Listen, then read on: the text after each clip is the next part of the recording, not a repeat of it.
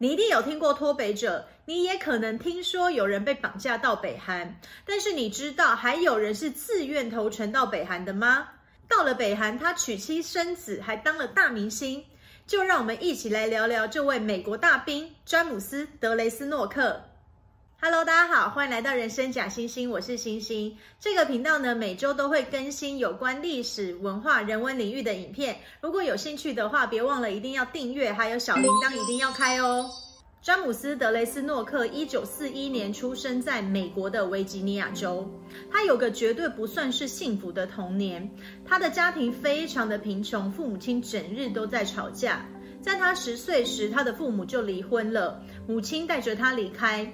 但是他的妈妈没有谋生能力，只能靠着阻街过生活。他们也没有地方住，晚上就睡在车上。当然，德雷斯诺克也没去读书。在被政府发现了之后，他的母亲失去了监护权，德雷斯诺克则被送回了他的父亲家。但此时他的父亲已经再婚，再婚的妻子并不想要抚养德雷斯诺克。有天，他的父亲开着车带着他出门，说是要去探访亲友。他们到了一个安养中心的门口，父亲将他放下，叫他等一下。但是他的父亲再也没有回来过了。最终，无家可归的德雷斯诺克被送到了维吉尼亚州的儿童寄养中心。十七岁时，德雷斯诺克选择了投靠美国军队，因为和他一样在寄养中心长大的孩子是很难有一个很好的工作机会，从军就是一个最好的保障生活的方式。一九五九年，十八岁的德雷斯诺克和在教会认识的凯撒琳结婚了。但是婚后的不久，德雷斯诺克被军队派到了西德去驻军，这一去就是两年。等他再度回到维吉尼亚州的时候，他的太太已经另结新欢，他只好选择了离婚。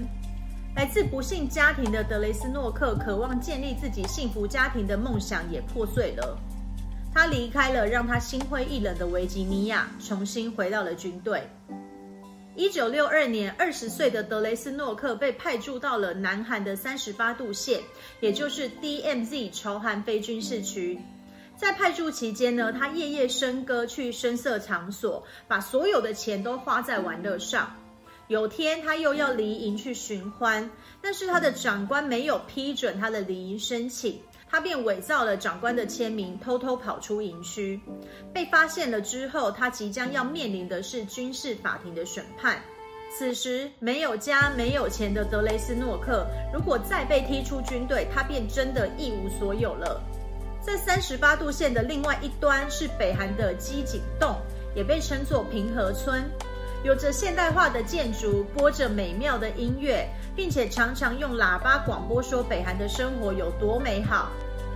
在两千零六年 BBC 跨越边界里，德雷斯诺克提到：“我受够了我的童年、我的婚姻、我的军旅生活，我人生中所有的一切。我在这里彻底的玩乐，我只有一个地方可以去，跨越边界寻找新的生活。”一九六二年八月十五号，趁着大家午餐的时候，德雷斯诺克开始穿越警戒线往北韩走去。虽然要穿过地雷区让他很害怕，但他一心只想要离开这个他一无所有的地方。男孩的驻军发现了之后，便呵斥他往回。但德雷斯诺克朝天空射了一枪之后，就继续朝北韩的方向前进。北韩的士兵很快的也看到了。这个在他们眼里十恶不赦、又高又壮的美国怪物正朝着他们走过来，北韩的士兵吓都吓死了，举枪就要将他击毙。但北韩指挥官勒令士兵放下武器，将德雷斯诺克带回基地。随即，德雷斯诺克被押上了开往平壤的火车，送到首都平壤接受讯问。他十分配合，一五一十地回答了所有的问题。北韩政府很快的发现他只是名小兵，就排除了他是间谍的疑虑。然后德雷斯诺克才知道，他并不是唯一一个在北韩的美国人。另一个美国大兵赖瑞·艾布希尔早他三个月穿过了非军事区。往后的两年，陆续又有两个美国大兵杰瑞·派瑞许和查尔斯·詹金斯也叛逃到了北韩。这四个美国人成为了北韩政府最好的宣传。他们告诉北韩人民，南韩以及美国的生活情况非常非常的糟糕，所以他们才会选择要投靠北韩。德雷斯诺克因为配合度最高，北韩政府还让他用英文对着三十八度线以南的美国以及南韩的部队心里喊话，告诉他们北韩是一个非常完美的乌托邦国家，如果有人愿意投诚的话，会过着比国王还要好的生活。但事实上，他们在北韩的生活并没有那么平顺，毕竟四个金发碧眼的西方人在北韩就是异类。更何况，北韩的人民从小就被教导要打败邪恶的美帝，他们在路上都能感受到北韩人民的敌意，也不被允许和北韩的女生来往。于是，他们决定要再度出逃。一九六六年，德雷斯诺克和其他三个人一起到了前苏联驻北韩的大使馆，寻求政治庇护，希望可以到苏联去生活。但是苏维埃政府并没有同意他们的请求，而是将他们送交回北韩政府。他们四个原本以为可能会被枪毙，但是北韩政府没有惩处他们，而是决定要将他们彻底改造成为北韩人。他们开始学习韩语、韩国的文化以及领袖的伟大功绩等等。这对德雷斯诺克来说是一个重大的转折。他从小不受待见，妻子外遇，又即将面临军事审判。但是在北韩，即便出逃被带回，也没有任何的刑罚，反而要将他变成自己人。在此时，德雷斯诺克不同于其他三人继续计划着逃亡，他决定要终身留在北韩。一九七八年开始，四个美国人开始出演了多部北韩的电影。扮演邪恶的西方人角色，他们变成家喻户晓的明星，在北韩处处都受到人民的欢迎。一九八零年代，德雷斯诺克开始在平壤大学教授英文，并且将多本领导人金日成的著作翻译成英文。和所有普通的北韩人一样，他也被分配到了一套房子，房子里面也挂着北韩领袖的肖像。德雷斯诺克在北韩结了两次婚，第一任太太是来自罗马尼亚的多纳本贝亚，据说她是被绑架到了北韩，但是没有任何的证据可以证实。他和德雷斯诺克生了两个儿子，泰德和詹姆斯。泰德现在在北韩的国防教育机构工作，詹姆斯则是北韩人民军的上尉，两个人都和北韩的女子组建了家庭。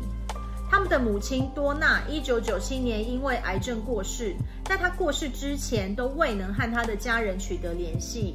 后来，德雷斯诺克又娶了他的第三任妻子，是一位北韩女子和多个外交官生的混血儿。两千零一年，他生下了德雷斯诺克的第三个儿子托尼。两千零六年，已经在北韩生活了四十四年的德雷斯诺克，在接受访问的时候说。这里就是我的家，我不认为我在美国可以负担得起像现在一样的生活。就算你给我十亿美金，我也不会离开北韩的。在艾布希尔和派瑞许先后过世之后，四个美国大兵只剩下德雷斯诺克还有詹金斯。詹金斯从来没有放弃过要离开北韩的念头，他娶了一位从日本被绑架到北韩的女子曾我彤。两千零四年，在日本小泉纯一郎的政府交涉之下，詹金斯夫妇和两个女儿被同意送回了日本。两千零五年，詹金斯在日本出版了自传《告白》。在书中，他写道：北韩政府经常虐待、殴打他们，并且强迫他们与北韩女子性交，好生下混血儿，培养成间谍，而且还在没有麻醉的状况下强行刮除了他们美军的刺青。